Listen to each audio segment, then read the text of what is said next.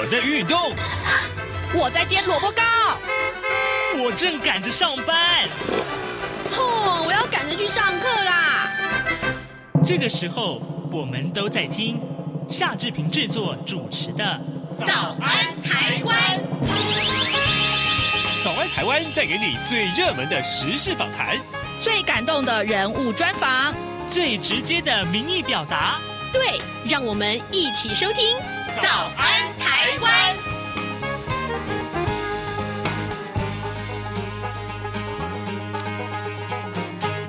早安，台湾！我是夏志平。今天是二零二一年的七月十四号，星期三，礼拜三。我们其实都有固定的访宾啊。今天是轮到了三 C 玩家 iPhone 林小旭，我们要请小旭哥在节目中。待会儿我连线的时候，跟大家来解说。诶，你知道吗？Windows 十一出快要出现喽！哦，这个从 Windows 十到 Windows 十一，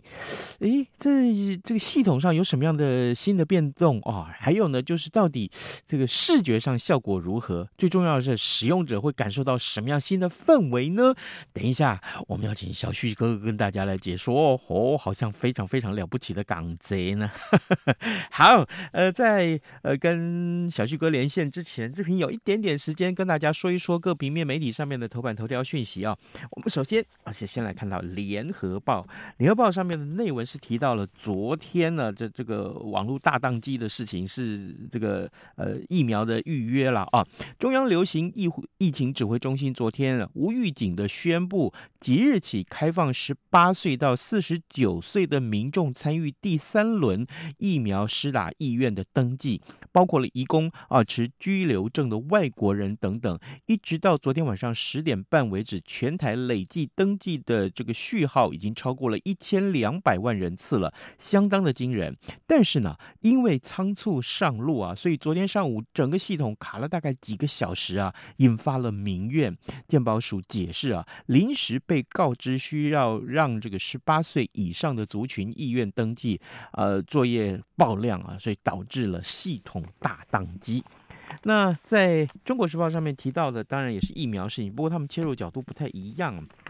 他们是说了，内文是这样提到，就是说目前台湾呃打第一剂疫苗的覆盖率是百分之十五点九，还不到百分之十六了啊。但是呢，呃，指挥中心昨天宣布了，接下来将会采用。剂次人口比来计算全人口的疫苗覆盖率，呃，用这个方式计算出来的疫苗覆盖率就会上升到百分之十六点二七，而且指出呢，如果按照现在接种的速度的话，就能够达到蔡英文总统宣誓七月底要达到百分之二十五的覆盖率的目标哦。那么当然，在接种人数不变的情况之下，只因为改变计算方式的百分比就可以呈现上升，那遭到外界质疑说这是。在玩数字游戏。好。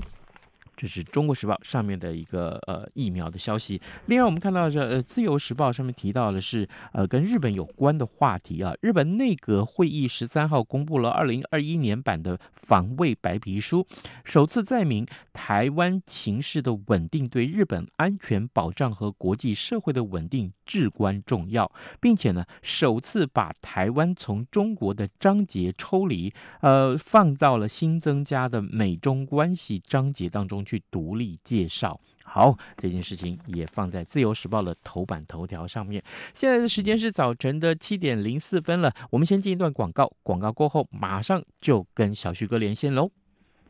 大家好，我是中华民国侨务委员会委员长童振源。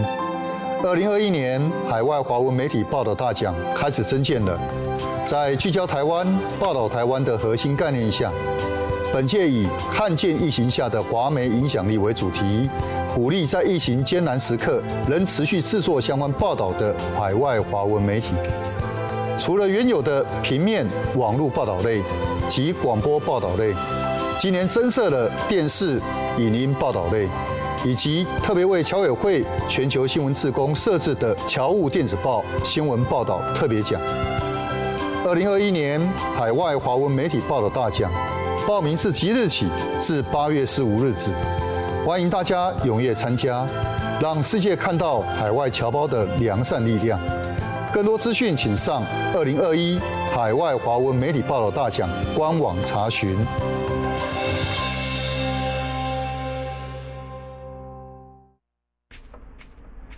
早安，台湾，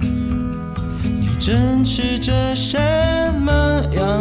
早餐？吐司加火腿蛋，咬一口，然后收听中央广播电台。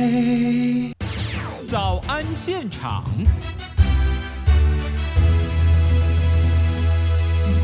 这里是中央广播电台台湾之音，您所收听的节目是《早安台湾》，我是夏志平。哎，今天早上这个早安现场单元，我们要为您连线三 C 玩家 iPhone 十林小旭，请小旭哥为大家介绍 Windows 十一。这个呃，对于志平这样的 LKK 来讲，其实 Windows 作业系统是再熟悉不过才对哦。可是没想到 Windows 十一，哎，好像带来很多新的气象。来，我们先跟小旭哥打声招呼，小旭你早。哎，志斌早，听众朋友大家早，谢谢谢谢，很久没有看到你呢，真的，我一登场就地震来迎接哦，刚刚地震，哎，可是我真的觉得我真的太迟钝了，我居然一点港贼都没有呢。这个可能你可能是你在家里上班上太久了，没有这个肥肉太多就没有办法感受到了啊！不不，我好像透露什么秘密啊？没有，哎，跟大家介绍啊，这 Windows 十一这件事情真的是我我看到那个界面，我真的吓一跳。就我上到那个呃微软的这个中文官网上面看到，啊，对于介绍 Windows 十一，它的广告词是说获得全新视野啊，哦。好，这个第一个问题我就先来请教小旭哥了。哎，Windows 正式是十一呃，Windows 十一啊，它正式登场是在什么时候？那上一代就是 Windows 十喽，已经多少年了啊？然后这个在新的这个 Windows 十一上面啊，这个视觉上带来了哪些新的感受？嗯，这一次 Windows 十一真的最受到大家最大的瞩目，就是它的视觉上的改变了。嗯，那这一次视觉上的改变，就很多人其实也在网络上已经看到了很多的预览图。那为什么说看到预览图呢？因为它还没有正式的推出哦，在目前，呃，它已经放出来的是它的测试版，也就是给一些应用程式的开发者来进行一些应用程式的测试。那确定没问题之后，这些相容的应用程式就可以在 Windows 11正式上市的时候，就可以确保它的这个运作整个是正常的。那使用者大概预计可以在今年年底的时候，也就是在二零二一年的年底，那官方也就是微软，它所呃预定的时间是在圣诞节的前后，嗯，好，所以我们会在今年年底的时候就可以迎接全新的 Windows 十一，在大家的这个。相容的电脑系统上面都可以来做更新，而且比较特别的是，微软它有提到，在二零二二年之前，也就是在二零二二年的十二月三十一号之前，都会提供给。呃，目前的 Windows 七、Windows 八、Windows 十的使用者，只要你合乎相关的规范，你都可以免费升级。好，所以这个对大家来讲也是一个蛮不错的一个全新版本。哦，可以免费升级，可是呃，它不赚钱了吗？还是说，呃、当然了。呃，我们如果讲到赚钱这件事情，我绝对不相信微软他会说不赚钱呐、啊，即便他们不太缺钱，但是还是会希望能够在上面有一些获利。那么，呃，对于呃微软来说，Windows 这个平台它已经是一个。相当多使用者所使用的一套作业系统，嗯，那在这个上面，当然有越多的使用者来做使用，对他来说就可以有更多的获利机会。举凡说，他可以透过 Microsoft 在在这个 Windows 平台上面的这个呃 Store 应用商商城里面，就可以下载一些应用程式。那么在付费的应用程式的部分，或者是免费的应用程式，在做这个下载的时候，中间其实他们都可以从中去获得一些呃利益，但但是呢，这个部分也在 Windows 十一的时候做了一些改变了。微软也在这个呃所谓的我们讲的分润上面来做了一些的，那、嗯、我们讲让步好了。在以前呢，呃，如果你要透过这个 Microsoft 上面 Windows 平台的这个商城来做下载，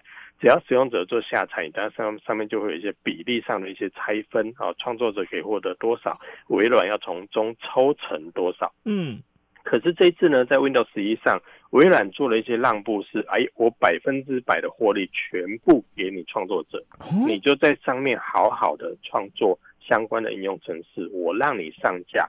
好，那这个上架之后呢，使用者下载的这个应用程式，不管是付费还是免费的，我微软分文不收。哦，全部给你使用者免费下载。那么这就可以激励创作者在上面能够有更好的一个创作空间跟动力。那微软赚什么呢？当然，微软在上面还有很多的其他，它属于它自己的周边应用程式嘛，像是大家最熟悉的呃 Office。好，那 Office 大家就可以透过这个平台来做下载，那是免费的吗？当然不是，你就要另外去付费了。所以。当微软可以让越多的使用者绑在这个 Windows 十一的这个平台里面来做使用，而不去跳槽的时候，那微软就可以在这个平台上可以贩售它更多其他它自己开发的应用程式。哦，呃，我可不可以帮听众朋友问一个问题啊？就是你所谓的创作者，就是在呃，比如说会产制 App 啦，啊、呃，或者是。我可不可以讲，YouTuber 也在里面，通通这个放到这个所谓的商店里面去卖的东西，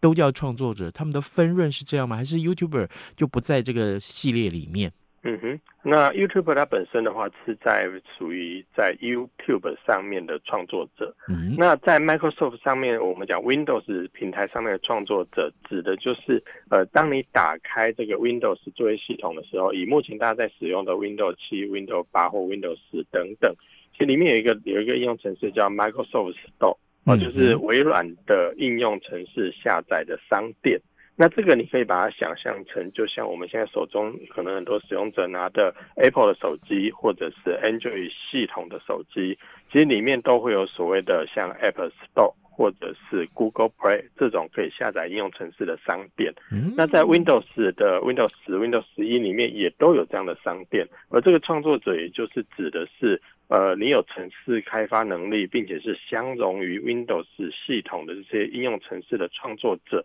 你就可以把你创作完的程式上架到 Microsoft Store 上面。哦，好啊，各位听众，今天早上志平为您连线访问了三 C 玩家 iPhone 十零小旭，我们请小旭哥在节目中先跟大家解说了大致上啊，你应该知道的 Windows 十一。哎，所以小旭哥，那呃，Windows 十一跟 Windows 十差了大概多少年？年呐，呃，除了刚刚你所解释的这个重点之外，还有哪些最大的不同呢？嗯哼，嗯，差了多少年？其实还真的蛮久的耶。那 Windows 十在推出的时候，约莫大概二零一五年的时候，哦、啊，所以距离现在确实也已经好一段时间了。嗯、呃，其实期间微软都针对 Windows 十做了一些陆续不同的改版。哦，那整体视觉上虽然没有太大的差异，但其实它每次的改版都做了一些调整。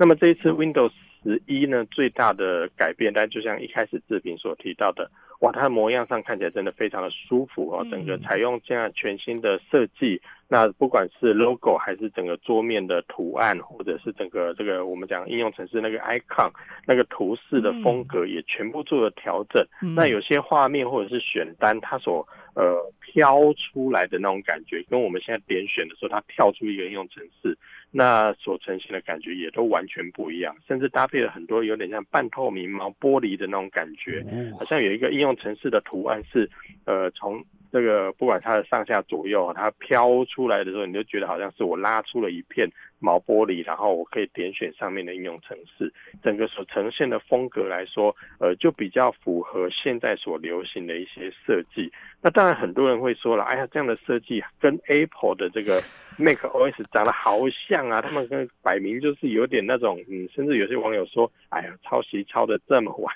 整。那当然呢，我嗯。这个部分是否抄袭，这当然是随随着每个人主观的认定而不一样了。嗯、那我们可以去想象说，就像是呃，不管是呃，像我平常常常接触到的一些科技业，或者很多人可能会去瞩目的呃时尚流行产业，或者可能有很多的不同的产品啊，包含着汽车或者是呃房子之类的。嗯，其实每一年都有所谓流行的元素跟风格。所以跟着这样的大方向的时候，你会发现，好像某几年推出的车子的那个类型跟设计，好像都长得差不多。哎，对啊，有某一个时期，你所买的房子，好像格局都流行这样子。嗯，哦，所以在作业系统上，不管 Windows 十还是呃 Windows 十一，还是这个苹果的这个 Mac OS。其实 macOS 在稍早推出的时候，它也换了一个新的风格。那这个风格也就是在这几年来比较受到使用者跟市场所欢迎的设计元素。那么 Windows 十一也在这个时间点推出，当然也就 follow 整个市场的这个目前的主流。好，所以你会看起来它好像长得很像啊。呃，我其实像我常常也在看很多智慧型手机，他说，哎，好像每一个智慧型手机翻过来背面现在好像都长得差不多。嗯，好，所以这也是其实每年每年根据它不同流行的风格而会有所差异。哦，原来如此。哎，那所以我我这样看它的这个，呃呃呃，这个呃。呃，官网上面的风格，就是我们看到它的这个视觉的效果，其实哇，非常非常的感觉像是艺术家的风格了哈，就是已经完全视觉上带给大家不一样的感受。可是，哎，小旭哥，那这个我我这个我看到里面有个解说，说是虚拟桌面，什么叫做虚拟桌面啊？嗯哼。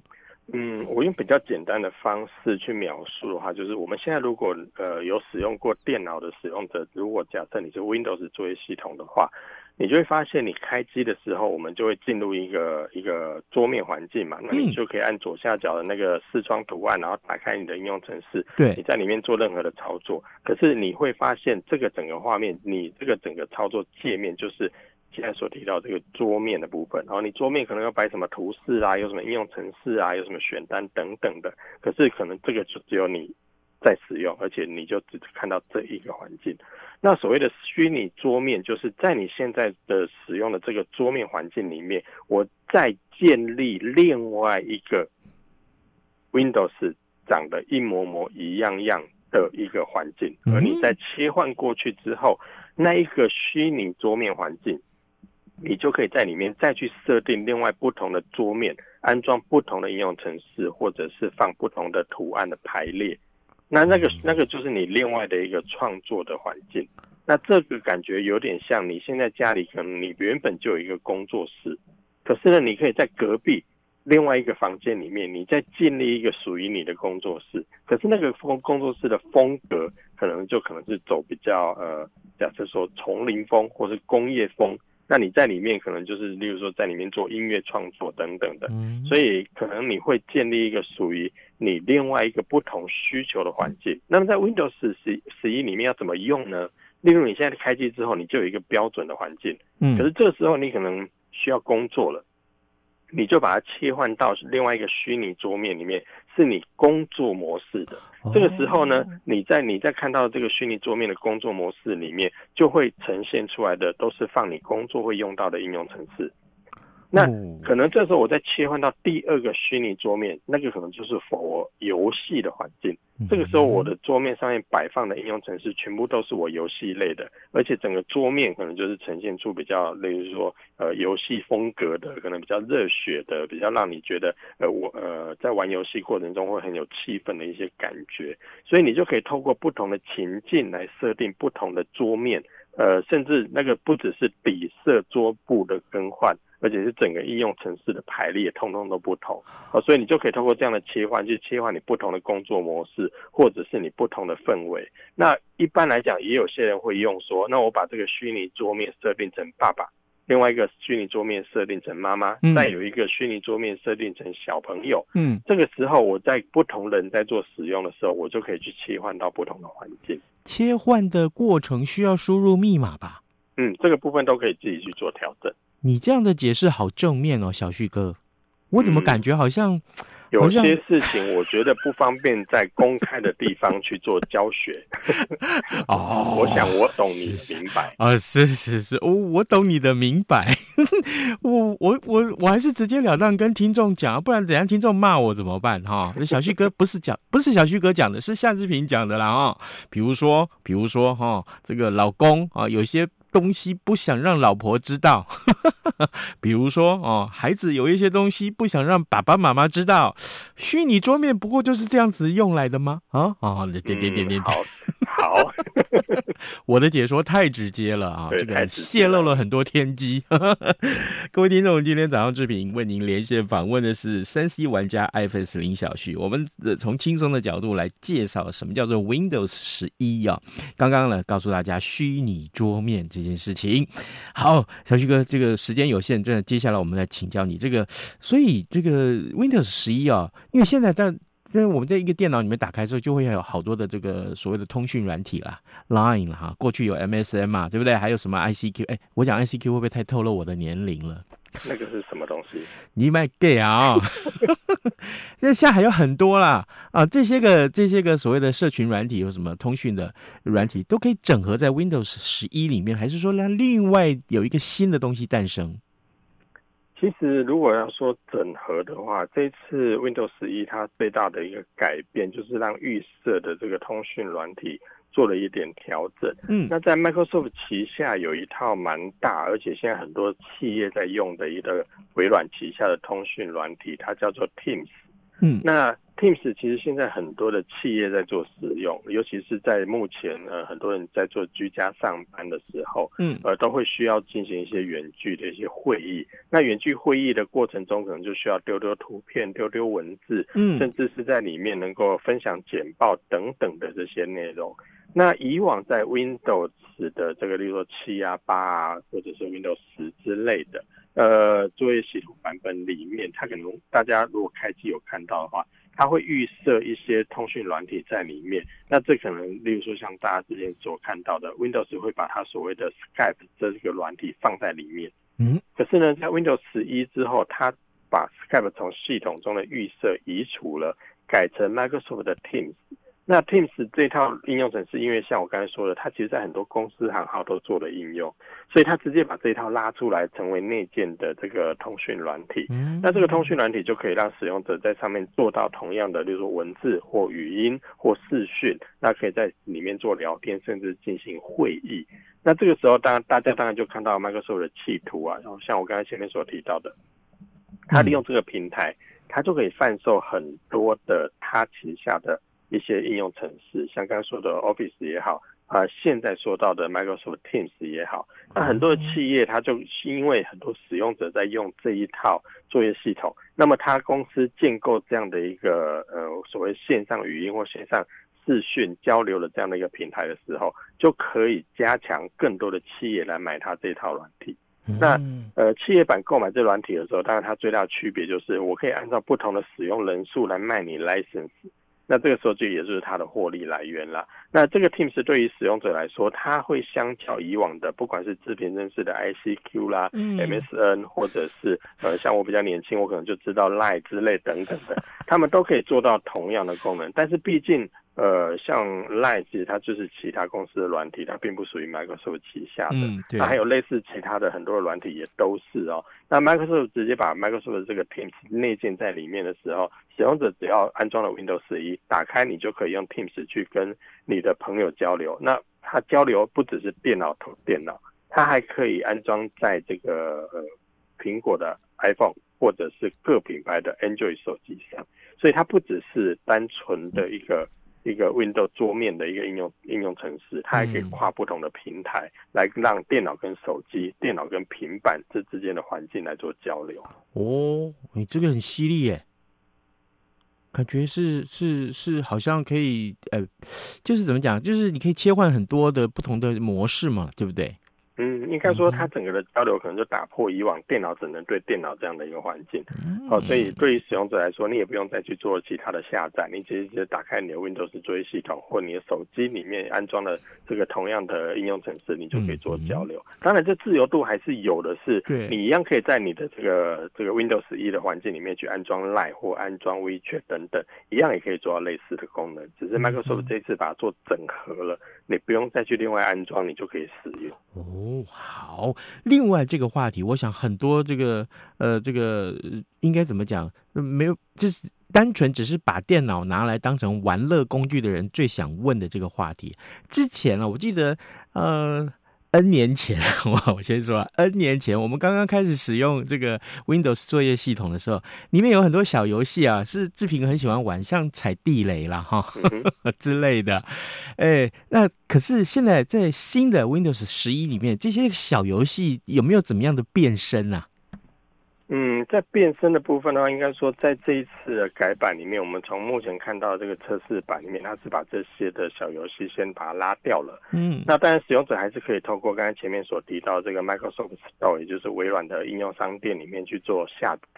呃，那所以这些基本上它还是存在哦，只是它可能从原本的标配变成选配，哦，所以你还是可以自由的去做下载。那么这些游戏的话，当然也为了要满足现在很多使用者对游戏上的需求，微软也在 Windows 十一上加入了更多关于游戏上的一些新技术，所以可以让你在 Windows 十一平台里面玩游戏的时候，例如第一个更顺畅，或者是画面更精致，而且在整个的这个画质呈现上也都比以前更好。那让更多玩家比较兴奋的是，在 Windows 十一里面直接内内建的这些呃应用商城里面，它甚至把游戏商城也把它整合，例如说像呃。Microsoft 旗下也有一个叫 Xbox 这样的一个游戏机嘛？对。那 Xbox 自己本身也有一个应用程式商店，它也把这个部分整合到 Windows 11的平台里面了。换句话说，以前你可能要买 Xbox 可以玩的游戏，现在有少部分你也可以在 Windows 11里面做下载，并且在电脑上来玩。哦，哇，那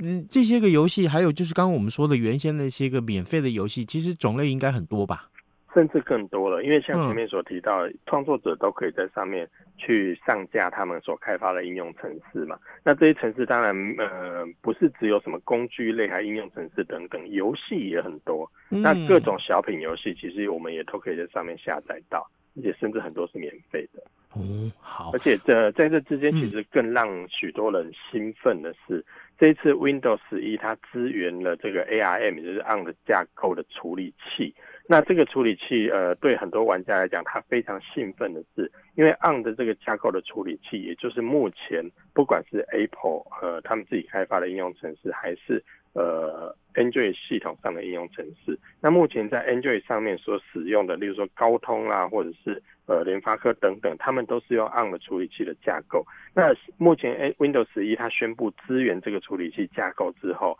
换言之，你目前在 Android 上面的一些应用程式，大部分都可以在 Windows 十一上面来做执行。嗯，那反过来说，其实现在很多的按架构的这个处理器的手机或者是平板，它也可以安装 Windows 11。这个其实就是一件很奇妙的一件事情，所以呢，高通在之前他也宣布说，哎呀，我们也即将开发针对这个呃电脑专用的这个新的处理器。其实它锁定的就是 Windows 11，它可以相容这个架构了，而不再只是仅限 Intel 处理器独有。好，所以这个时候呢，就会让很多不同的处理器厂商，他们也想要进入 Windows 十一的市场。那甚至现在也在使用这个 Windows 十一。未来如果更新之后，你也可以使用 Android 上面的应用程式，包含刚刚所提到的很多 Android 上面的游戏，你也可以在这个呃 Windows 十一里面来玩。好，所以这也是很多玩家所期待的。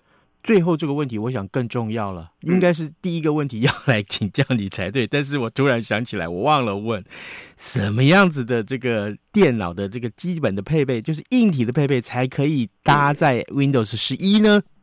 嗯，基本上微软给的条件还算蛮宽松的啦。诶、嗯，它提供的是说，你只要是相容六十四位元以上的处理器，呃，RAM 的部分也就是记忆体部分有四 GB 以上，然后储存空间也是硬碟的空间有六十四 GB 以上，呃，等等等的条件，基本上你都可以安装。所以按照刚刚所说的硬体规格来说，嗯，几乎。在这七年到八年之间的电脑，你大部分都可以安装。但是最大的差异是你必须还有相容其他，例如说，呃，所谓的信赖平台模组，也就是 TPM 的部分。那 TPM 二点零这个规范，在大概约莫这四年到五年的电脑几乎都有。那在更早之前的电脑可能会没有，那这部分会因为不同的这个电脑设备的制造商会有所差异啊。所以如果你要知道可不可以相容的话，其实微软上面有一个检测程式，你都可以去下载来看看你的电脑是不是符合那个环境。哦，好了解。也就是说，如果没有这些呃硬体环境的话，你可能自己要先升级就对了。嗯，对。因为换句话说啦，如果这四年五年的电脑都符合，而你的电脑却不符合的话，嗯，表示你电脑其实也超过五年以上了。哦，这个时候其实你也可以考虑是否要趁这个机会升级，就像我一样，该换掉了啦，哈。对，但是其实也可以等晚一点，例如说，我们可以等到年底它正式推出的时候，嗯、到时候的新电脑一定都标配 Windows 11，所以你可以到时候那时候买会比较好的时机点。是，今天我们非常谢谢三 C 玩家 iPhone 林小旭跟我们的连线，小旭哥，谢谢你，谢谢谢谢。节目时间也到了，跟大家说拜拜，咱们明天再见喽，拜拜。